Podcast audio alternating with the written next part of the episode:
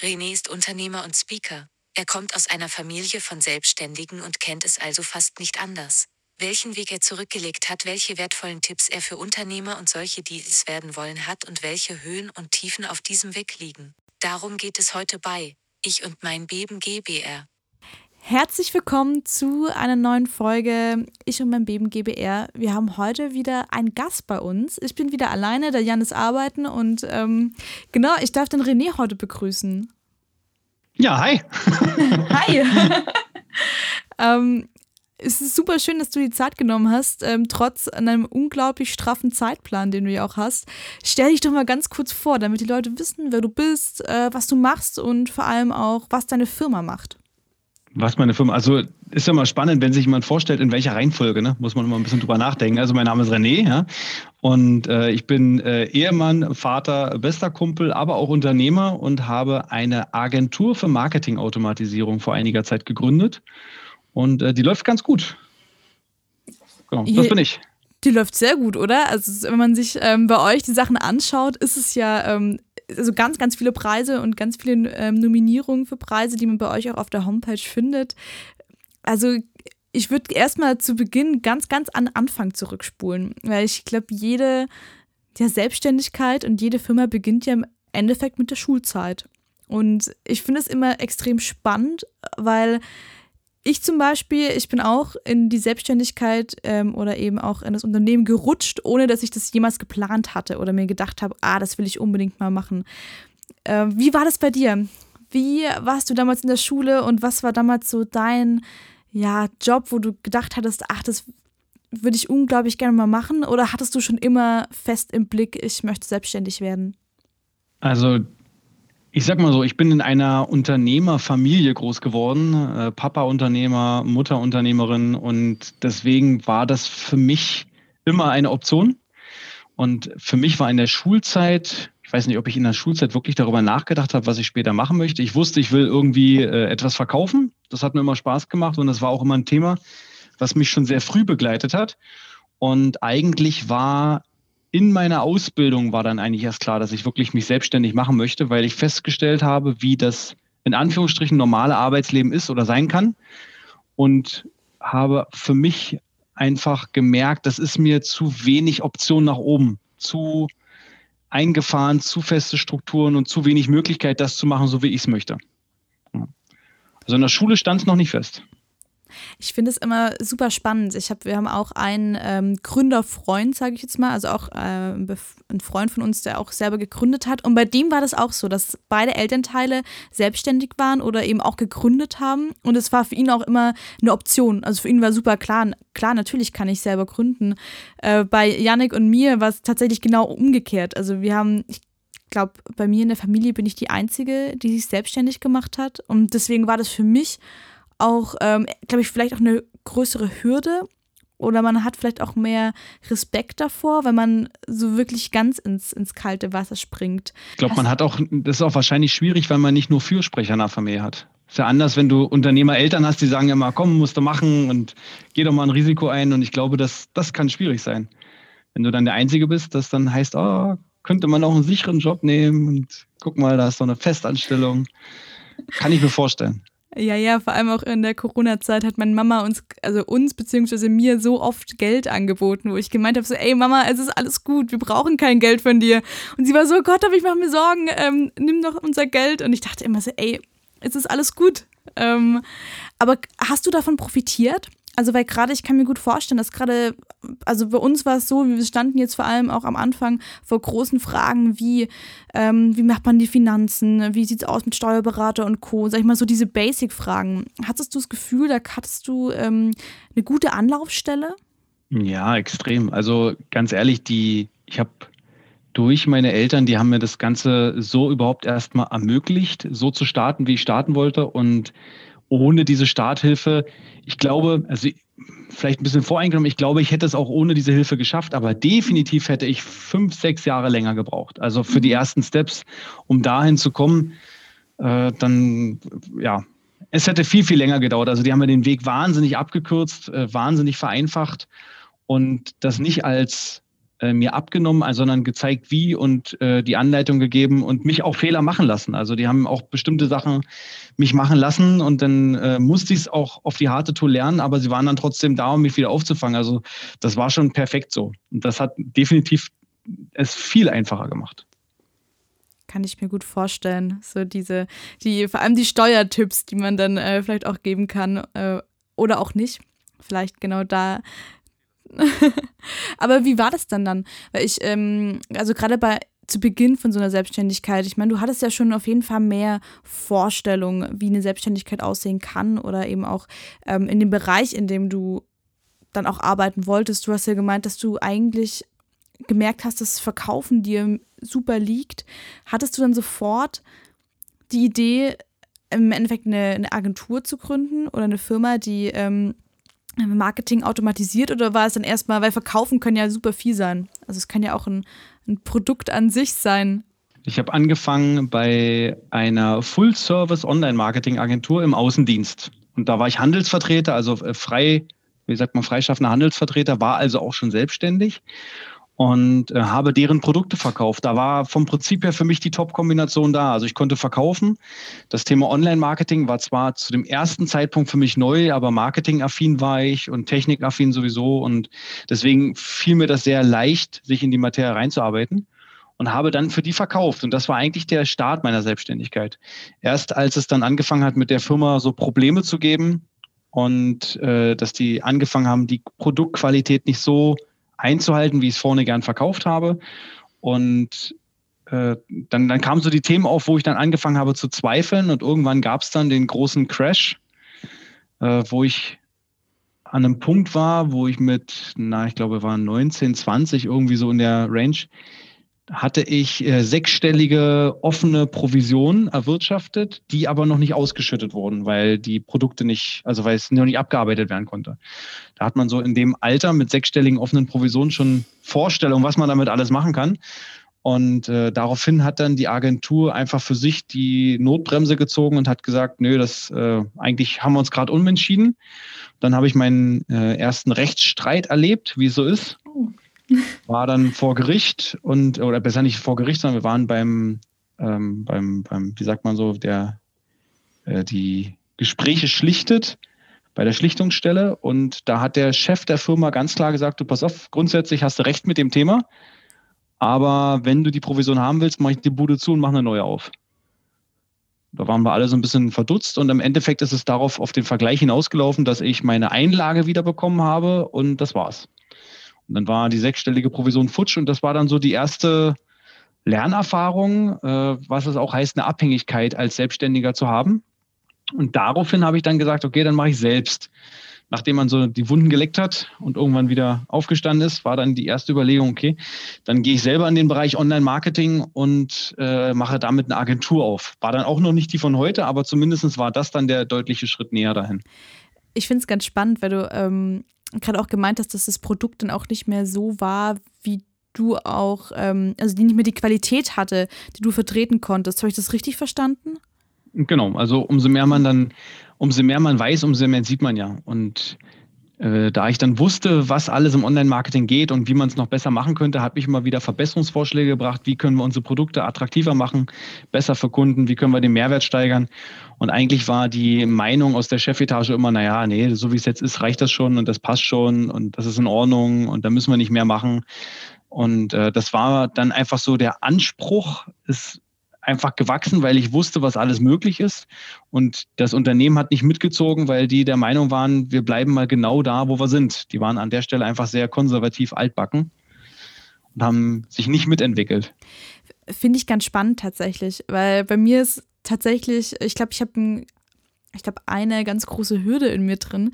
Ich kann, ich glaube schon sehr gut verkaufen, aber ich kann nur Dinge sehr, sehr gut verkaufen, vor allem auch mit Leidenschaft, wenn ich zu 100% dahinter stehen kann.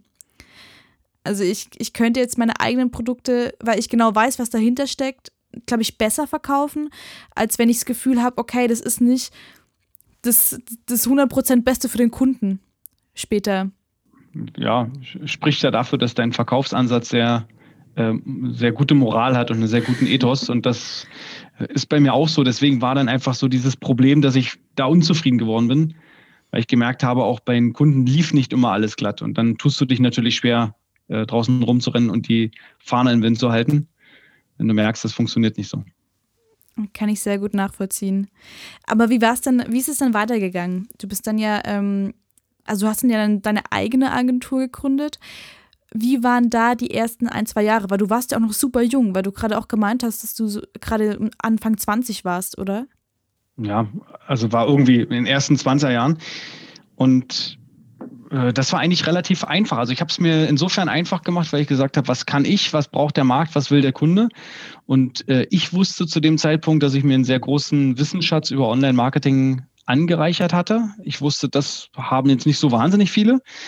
Und ich kannte sehr, sehr viele andere Agenturen und Spezialisten, die sehr gute Dienstleistungen erbracht haben. Und deswegen war meine erste Logik, einen, äh, also als Berater da zu sein und Unternehmen zu beraten, was geht überhaupt alles und ein Konzept zu erstellen, was unterschiedliche Spezialisten vereint und dann als übergeordnete Partei im Prinzip die Projektleitung und die Auswertung zu übernehmen. So ein bisschen Architekt und Bauleiter fürs Online-Marketing habe ich es mal genannt.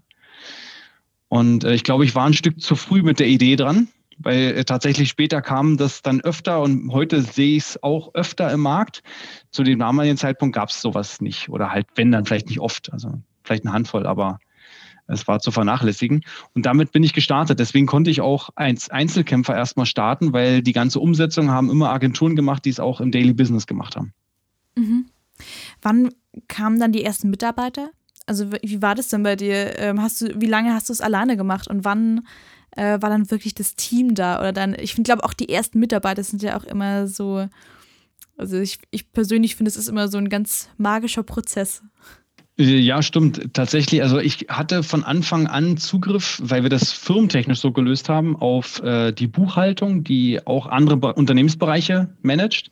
Deswegen konnte ich die mit äh, einspannen und auch eine Assistenz äh, konnte ich mit einspannen. Es waren aber nicht so wirklich meine Mitarbeiter. Die waren halt schon vorher da und äh, wir haben das dann, ich konnte die mit benutzen. Die eigenen ersten Mitarbeiter kamen tatsächlich erst mit dem neuen Geschäftsmodell, was so 2016 entstanden ist. Und seitdem äh, haben wir kontinuierlich Mitarbeiter rekrutiert und wachsen, ja. Und da kamen die ersten. Also tatsächlich nicht mit dem Beratungsthema, sondern erst mit dem Automatisierungsthema. Welche Höhen und Tiefen gab es denn bei dir? Also ich finde immer, man aus den Tiefen lernt man wahrscheinlich immer mehr als aus den, aus den Höhen, aber gab es mal, weil es sich alles so, es hört sich alles so schlüssig und logisch an und das ist so ganz entspannt bei dir vorangegangen ist damals. Aber gab es mal einen Moment, in dem du gezweifelt hast?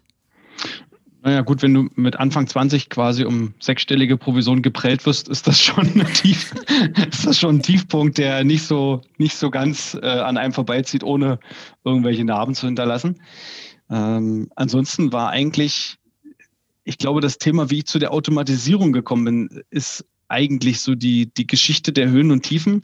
Ich habe dann Nachdem ich ja mich dann selbstständig gemacht habe, habe ich angefangen, äh, als Berater unterwegs zu sein, habe ich erzählt. Und ich hatte 2015, 2016 so das Feeling, dass ich in meinem eigenen Hamsterrad nun angekommen bin. Also ich hatte äh, echt viel zu tun. Ich hatte eine gute Auslastung. Also ich kann nicht über, hatte immer gute Aufträge. Das war, hatte tolle Kunden, tolle Projekte, hatte aber auch immer mehr und hatte immer weniger das Gefühl, es delegieren zu können. Also ich konnte keinen weiteren Mitarbeiter einstellen, weil ich gar nicht wusste, was der alles können soll.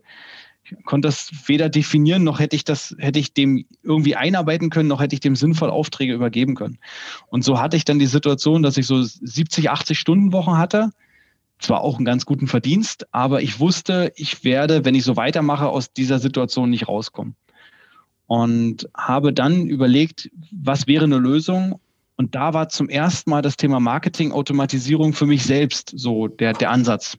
Also habe ich angefangen, mich mit dem Thema sehr intensiv zu beschäftigen und habe meine eigenen Prozesse automatisiert. Und da ging es mir tatsächlich nur mich. Also ich habe für mich das gemacht, weil mir mein Arbeitsalltag nicht mehr gefallen hat. Und hatte äh, sechs Wochen später, das weiß ich noch ganz genau, es war ein ziemlich kurzer Zeitraum, nach sechs Wochen hatte ich es geschafft, pro Woche zehn Stunden weniger zu arbeiten durch die neue Automatisierung. Das fand ich erstmal sensationell. Ein bisschen schockiert war ich, als ich festgestellt habe, dass ich auch 25 Prozent mehr Umsatz mache als vorher. Das heißt, ich habe ähm, als Einzelkämpfer meinen mein Wert unglaublich gesteigert, also zehn Stunden weniger Arbeit und 25 Prozent mehr Umsatz. Und das war so ein Moment, wo ich festgestellt habe, das ist ganz schön krass das Thema, was man damit alles machen kann. Und dann habe ich erstmal weitergemacht. Und zwar wie vorher halt nur schneller und besser.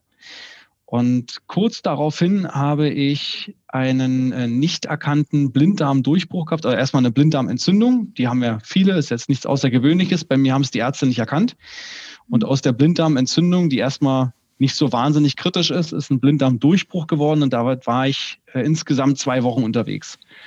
Und das war dann eine ziemliche blöde Zeit. Also morgens aufwachen mit hohem Fieber und den ganzen Tag nur Schmerzen. Und ich habe trotzdem Kundentermine gemacht und die Ärzte wussten alle nicht, was ich habe. Antibiotikakur. Habe auch mehrere Krankenhäuser besucht, die mich gescannt haben. Keiner hat es rausbekommen. Und äh, erst beim, nach zwei Wochen war ich nochmal im Krankenhaus, weil dann war es einfach nur noch unerträglich. Und da haben sie dann festgestellt, Blinddarmdurchbruch und äh, Alarmstufe Rot. Die haben sich sofort in Not-OP geschoben haben mich operiert und ich war dann danach sechs Wochen außer Gefecht, also mit Krankenhausaufenthalt, mit allem, was da dran kam. Und innerhalb der sechs Wochen kam eigentlich das Schlüsselmomentum erst durch. Weil ich lag im Krankenbett, ich weiß noch, ich konnte nicht telefonieren, ich konnte nicht mal E-Mails lesen, ich war völlig platt.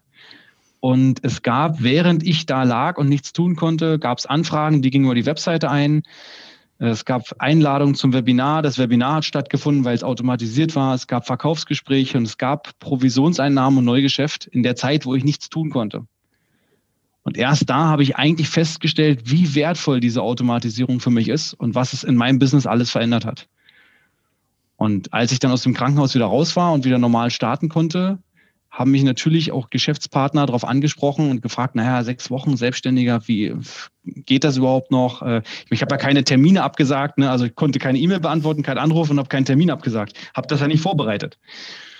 Und ähm, dann war wahrscheinlich in meinen Augen der Bunsenbrenner mit dem Thema äh, Marketing-Automatisierung hat mein Business gerettet, so groß, dass die Leute alle, denen ich es erzählt habe, gesagt haben, ich brauche das auch.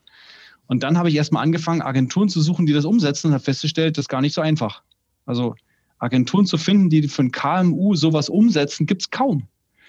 Und habe dann aus der Not heraus, weil die Kunden mich wirklich genervt haben, äh, gesagt, okay, ich setze das für euch um, mussten mir erstmal Gedanken machen, wie, wie kriegst du das überhaupt für andere implementiert? Und dann habe ich das für andere Firmen implementiert und habe festgestellt, das ist irgendwie ein total geiles Thema, so aus der Beratung rein in die Umsetzung und das Ergebnis so live miterleben und das Ergebnis so mitbestimmen und am Ende für die Qualität so selber einstehen. Und darauf ist so ein Run entstanden. Ich wurde so oft weiterempfohlen, dass ich dann mir wirklich sehr schnell Gedanken machen musste, wie kriegst du dieses Thema aufgebaut? Und habe mich noch im gleichen Jahr dazu entschieden, die Beratung komplett ab ACTA zu legen, eine neue Marke zu gründen, Autima, dann mit Marketing-Automatisierung und hatte am Ende des Jahres schon meinen ersten Mitarbeiter damit und im Jahr daraufhin äh, ich glaube ich schon drei eingestellt und im letzten Jahr auch wieder drei. Also wir sind mittlerweile äh, Stand heute sieben in der Umsetzung und da gucken wir mal, wie es weitergeht. Aber jetzt läuft jetzt läuft's rund. Also super spannend. Also erstmal ganz kurz, ähm, eine, eine, Freundin von mir hatte damals einen Blinddarmdurchbruch und es ist, also ich glaube, man darf damit wirklich nicht spaßen. Das ist eher, also bei ihr war es auch relativ knapp, das ist ja auch sehr, also äh, lebensgefährlich und bedrohlich, ja. Also, ähm, weil man auch immer so diesen also entzündeten Blinddarm im Kopf hat, aber das ist äh, ja krass, krass und auch das eigentlich so wiederum ja durch das eigene Problem, was du gelöst hast, ja sowas Schönes entstanden ist. Also zumindest jetzt nicht der Blinddarmdurchbruch, sondern eben ja. Äh, Nachgang, da kann man fast äh, dankbar sein. Ne? Klingt immer ein bisschen blöd, aber es wäre, wäre diese Extremsituation nicht da gewesen, hätte ich wahrscheinlich das so nie reflektiert. Weil die Automatisierung hatte ich ja vorher auch schon. Die musste halt nicht das Business komplett übernehmen, sondern die hat momentan, also vorher einfach als Werkzeug gut funktioniert und später habe ich dann einfach festgestellt, wie groß der Einfluss eigentlich ist. Im Endeffekt den Wert erst richtig äh, zu schätzen gelernt und auch ähm, den Wert auch vielleicht auch erst richtig erkannt. Du hast ja viel von der automatisierten, also von diesen automatisierten Marketingmaßnahmen erzählt. Was kann man sich darunter vorstellen? Also ich habe jetzt gerade im Kopf eher diese ähm, E-Mails, die automatisch beantwortet werden. Ähm, kannst du da so ein paar Sachen, also darfst du da aus dem, aus dem Nähkästchen plaudern, was es denn genau ist? Ähm, also man kann sich das so vorstellen, es gibt ja in einem normalen Arbeitsalltag, hat man immer mit, also häufig mit Kommunikation mit Menschen zu tun. Wir telefonieren mit Menschen, wir beantworten E-Mails, wir äh, haben Termine, wir äh, schicken Angebote raus, wir fassen nach und so weiter. Und es gibt ganz viele dieser Prozesse, die eigentlich eine Software für uns machen kann, ohne dass es einen Unterschied gibt. Also ohne dass man nach außen hin einen Unterschied merkt oder der wird sogar, dieser Prozess wird für den Kunden sogar besser. Ich mache mal ein ganz einfaches Beispiel, was jeder mhm. wahrscheinlich oder was die meisten kennen und dann weiß man, in welche Richtung es geht. Also äh, jeder kennt das Thema, man hat irgendwie einen Interessenten und man will mit dem einen Termin machen. So, und das, was äh, sehr häufig passiert ist, wir kriegen eine E-Mail und dann heißt es, äh, sehr, sehr geehrter Herr Chopper, wir finden spannend, was Sie machen, schicken Sie uns doch bitte mal drei Terminvorschläge, wir würden uns da gerne mal mit Ihnen austauschen. So, und jetzt suche ich in meinem Kalender, suche ich drei Terminblöcke. Ich trage die natürlich vorbildlich ein, dass die nicht fremdvergeben werden. Ne? Blockiere die also, schicke eine Antwort zurück und hoffe schnell eine Antwort zu kriegen, hoffe schnell die, die Rückmeldung zu kriegen. Und dann dauert es und dauert es und dauert es. Und dann kommt irgendwann die Antwort, hat leider keiner der drei gepasst, wir brauchen nochmal drei neue. So, jetzt gehe ich in meinen Kalender, lösche die drei eingetragenen, suche wieder drei neue raus, belege die wieder, schicke wieder eine E-Mail, hoffe, dass was klappt, kriege eine Antwort, einer der drei klappt, ich lösche wieder zwei raus und wir haben den Termin. Wenn man sich das so alles mal vor Augen führt, merkt man, wie blöd das eigentlich ist und wie aufwendig für so eine einfache Sache wie ein Termin. Ja, und heute ist es nicht mehr unnormal, einfach einen Kalenderlink zu schicken und sagen, das ist mein Online-Kalender. Da sind nur die freien Blöcke sichtbar jemand von außen, der den Link hat, kann reingehen, kann einen Termin mit einem konkreten Anlass buchen, mit einer festen Zeit. Es wird sogar direkt eine Zoom-URL äh, generiert, die einzigartig ist. Der Termin steht bei beiden im Kalender, er wird bestätigt, er wird vorbereitet, er wird erinnert. Einfach viel professioneller und für den Kunden auch viel angenehmer, weil er halt nicht aus drei Terminvorschlägen wählen muss, sondern aus 20. Der kann den Termin auch am Sonntag in der Nacht buchen. Er muss nicht mit mir dafür reden. Und das ist so ein Teil was wir zum Beispiel auch bei vielen Unternehmen implementieren, sind solche Online-Kalender und die passenden Kampagnen dazu, die Termine generieren. Und der Prozess wird einfacher, schneller, mit weniger äh, Manpower und, wie gesagt, auch besser und automatisch. Ja, Terminerinnerung muss ich nicht dran denken, Terminbestätigung muss ich nicht dran denken und man kann natürlich daraus noch viel, viel mehr machen. Terminnachbereitung, an sich die Terminvereinbarung dahin. Und das ist einer von ganz vielen Prozessen, die wir dann so im Alltag automatisieren.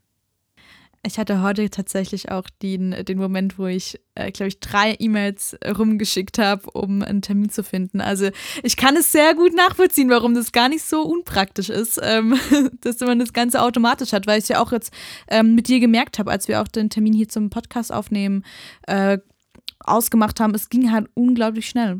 Und man, ähm, ich fand es auch super praktisch, auch, ähm, also das Beste, was ich fand, war, dass in der Erinnerung nochmal der Zoom-Link war.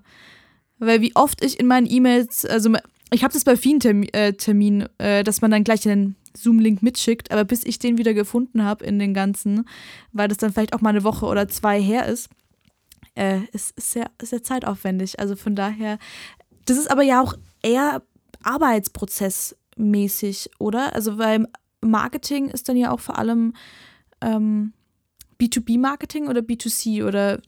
Ja, auch das, also wir machen beides. Wir haben mehr B2B als B2C, aber grundsätzlich geht es in beiden Bereichen. Grundsätzlich ist ja der Begriff Marketing so ein, also wenn man das mal aus dem Studium nimmt, wie es da definiert wird, ist ja eigentlich alles Marketing. Also Vertrieb ist Marketing, Service ist Marketing, äh, wie das Produkt aussieht, ist Marketing, wie ich kommuniziere, ist Marketing. Von daher stimmt Marketing-Automatisierung auch, weil es eigentlich überall eingreift. Also es greift in in Werbung ein, es greift in Vertrieb ein, es greift in den einfachen Prozessen ein, es greift da ein, wo du dir Rechnungen äh, aus Portalen herunterlädst für deine Buchhaltung, wo ich auch sage, warum muss ich in das Portal reingehen und eine Rechnung runterladen? Warum? Also kann doch die Rechnung einfach über eine Software abholen lassen und direkt in mein Postfach pushen. Also da gibt es so viele Möglichkeiten, die man äh, einfach nutzen kann. Und unsere Idee ist, dass wir den Unternehmen dass wir einfach das unternehmerische Leistungspotenzial, was so möglich ist, ausschöpfen durch Software. Einfach mit Lösungen, die vorher nicht jeder kennt und die wir dann implementieren und dafür sorgen, dass der Unternehmer wirklich mal an dem Punkt arbeiten kann, wo er auch wirtschaftlich ist. Macht sehr viel Sinn. Ich, ich überlege gerade, ich glaube, ich in, in, mein, in meinem Arbeitsalltag könnte ich, glaube ich, auch relativ viel ähm, automatisieren, beziehungsweise, also ich habe das tatsächlich noch nie so in der Art und Weise reflektiert, wo man eigentlich immer diese Schnittstellen hat, an denen man da sitzt und denkt so, ja, stimmt, ich brauche super lange. Also für, für Aufgaben, die eigentlich gar nicht so wertvoll sind wie andere beispielsweise. Die bezahlt ja auch keiner. Also die Rechnung von Vodafone, äh, Amazon und Co. aus den Portalen herunterzuladen und die in deine Buchhaltung zu packen, bezahlt dir keiner. Wäre schön, wenn es so wäre, aber ja, stimmt, voll. Aber wie ist es denn bei dir? Weil ich meine, es ist ja schon eine, es ist eine unglaubliche Idee, beziehungsweise ist eine so eine schöne, ich finde, ich mag Ideen immer so gerne, die aus einer Situation raus entstehen. Also es ist ja bei dir auch aus, aus deiner eigenen Situation raus entstanden und dann ist dir ja irgendwann mal aufgefallen, man kann das ja auch anbieten. Aber du bist ja zum Beispiel auch als Speaker unterwegs. Ähm, du hast ja auch super viele Awards schon gewonnen. Hast du Ziele noch? Hast du noch Dinge, wo du sagst, okay, ich kann schon noch ein paar Sachen bei mir, auch in meinem Werdegang, noch ähm, optimieren. Automatisieren nicht, aber optimieren. Ja, also ja, automatisieren wird tatsächlich schwierig. Wir sind unfassbar automatisiert.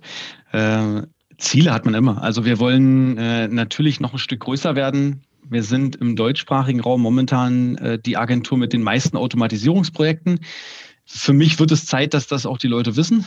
Ähm, dass wenn so die Frage aufkommt, wie automatisiert man, also schön wäre natürlich den, den Status eines Deonym zu haben, ne, wenn Automatisierung, dann Autima, äh, das wäre toll.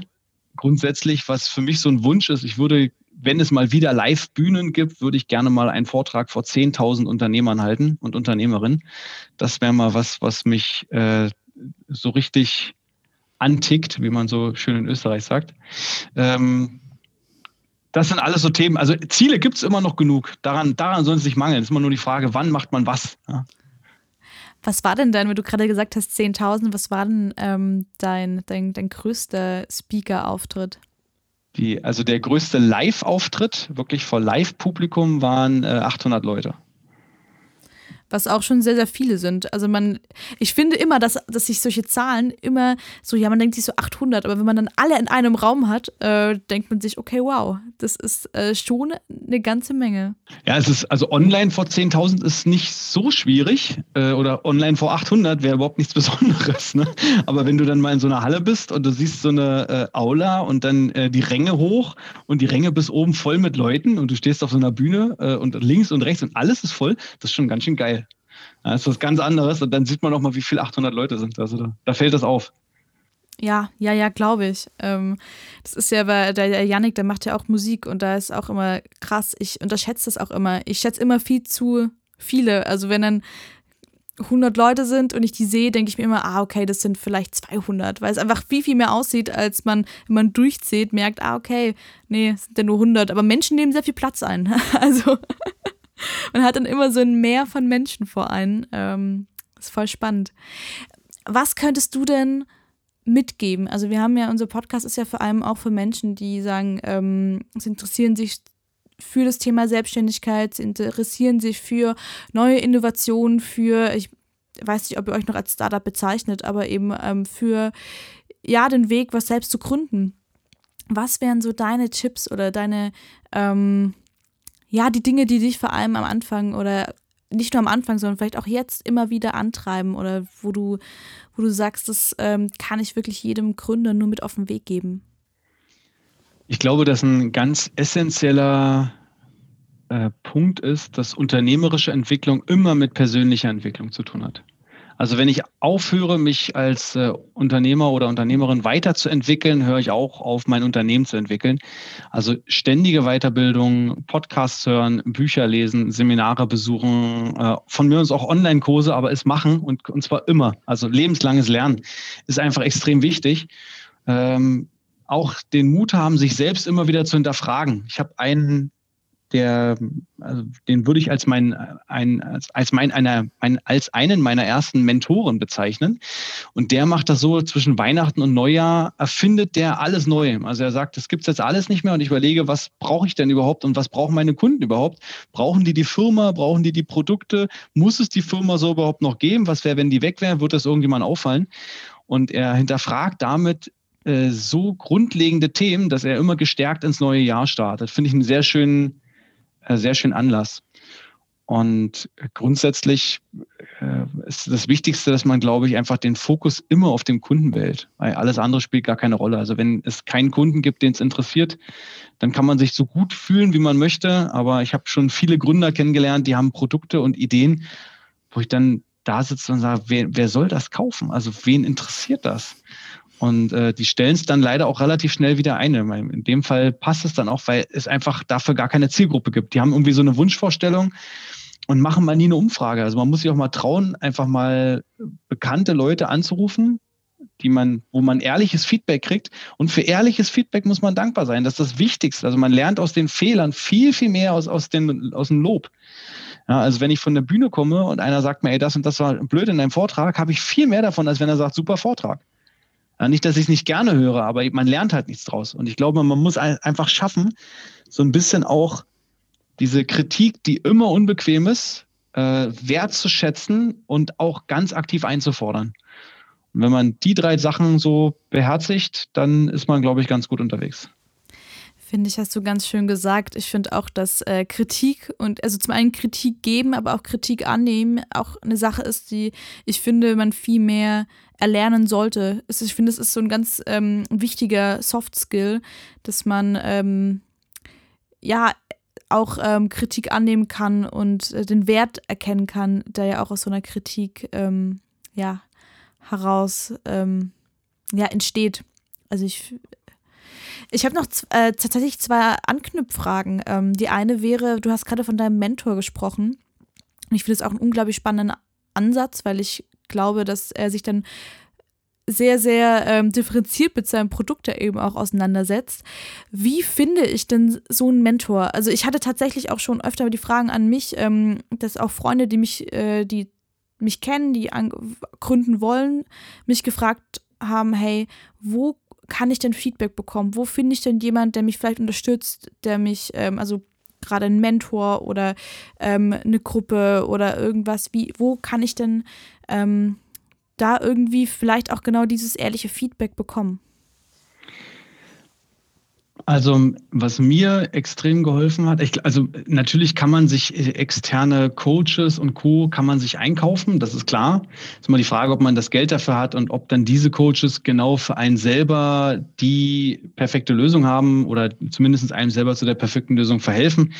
Äh, grundsätzlich ich habe sehr viele Mentoren, die einfach aus Grund von Kooperation entstanden sind oder aus ähm, einfach einer Bekanntschaft. Also wo ich einfach Unternehmer, die mich beeindruckt haben, gut kennengelernt habe und irgendwie ist dann so eine Beziehung entstanden, teilweise ganz klar mit dem, äh, wir haben jetzt ein Mentoring oder teilweise haben die mich auch gecoacht, ohne es zu wissen. Also ich nehme aus solchen Gesprächen einfach sehr viel mit. Und für mich eine der wertvollsten Quelle für solche Beziehungen ist äh, das Unternehmernetzwerk. Also ich bin seit, seit über zehn Jahren in ein und demselben Unternehmernetzwerk und äh, da ziehe ich einfach wahnsinnig viel raus. Nicht nur Kontakte und Aufträge, das ist klar wunderbar und am Anfang sicher auch immer die Motivation. Aber man hat einfach, wenn man so einen vertrauten Rahmen hat, einfach die Möglichkeit, sich ganz anders auszutauschen. Da sind andere Agenturen drin, mit denen bin ich auch befreundet. Und dann tauscht man sich aus. Wie machst du das? Wie, wo rekrutierst du Mitarbeiter? Was steht denn deinen Arbeitsverträgen? Man tauscht sich einfach auf einem anderen Niveau aus und in einer anderen Tiefe, wie du es sonst irgendwo vielleicht auch gar nicht bezahlen könntest und kriegst Inputs und die muss man einfach dann ernst nehmen. Und äh, das hilft extrem weiter, also sich einfach ein Netzwerk zu suchen, da Mitglied zu werden und dort sich einfach zu engagieren und Kontakte zu knüpfen. Da findet man dann auch gute Mentoren. Voll spannend. Ja, also äh, gebe ich gerne so weiter. Ich sage den Leuten einfach, sie sollen sich den Podcast anhören. Aber ja, voll spannend. Ich finde auch, dass eigentlich so ein Netzwerk, man profitiert ähm, mehr davon, als man manchmal glaubt. So, so geht es mir immer. Ich finde so dieses soziale Kapital, finde ich immer das, äh, also für mich persönlich, aus meiner Erfahrung jetzt immer das äh, Wichtigste, was ich bis jetzt immer, also zumindest was aus meinem Erfahrungsschatz heraus. Und die letzte Frage, du hast gerade noch gesagt Podcasts. Hast du Podcast-Empfehlungen, wo sich gerade auch junge Unternehmer oder auch ähm, Allgemeinunternehmer einfach gute Tipps holen können oder welche dich vor allem auch inspiriert haben? Oh, da gibt es wahnsinnig viele. Momentan bin ich tatsächlich äh, ein Stück weit wieder beim klassischen Hörbuch angekommen und höre wieder mehr Hörbuch als Podcast. Das liegt aber einfach an der aktuellen Zeit, weil momentan fährt man weniger und ist weniger am Auto und äh, kann die Zeit einfach gar nicht mehr. Also klar ist man jetzt effizienter im Alltag, aber man hört weniger andere Sachen. Deswegen bin ich wieder beim Hörbuch, höre äh, vielleicht auch so ein bisschen, ich weiß nicht, ob das immer gut ist und immer gesund ist, aber bei mir ist es so, ich höre nie Romane, ich lese auch nie Romane. Also kannst, weil ich immer Fachliteratur lese. Wenn ich die Zeit habe, immer Fachliteratur und immer Weiterbildung in unterschiedlichsten Bereichen. Und Podcasts, ich weiß nicht, ich glaube, man muss sich einfach äh, viele anhören und dann man muss auch mal schnell entscheiden, dass man nicht alle hören muss, nicht alle folgen und dass man auch mal wechseln darf. Also nur weil ich mal drei Podcasts bei, äh, weiß ich nicht, Tobias Beck jetzt zum Beispiel gut fand, heißt es nicht, dass ich jetzt endlos lange alle Folgen hören muss, wenn ich jetzt mal die fünfte, sechste mir nicht mehr gefällt. Man kann einfach mal sporadisch reinhören und wenn man merkt, dass dieses eine Interview einem besonders gut gefällt, dabei bleiben und wenn man merkt, dass ist nicht der Kracher, einfach mal ausmachen und äh, skippen. Also äh, darf man mutig sein. Ich bin sonst immer jemand, der so Sachen zu Ende bringen muss. Also ich lese auch, ich habe früher Bücher zu Ende gelesen, obwohl sie mir nicht gefallen haben, um sie zu Ende zu lesen.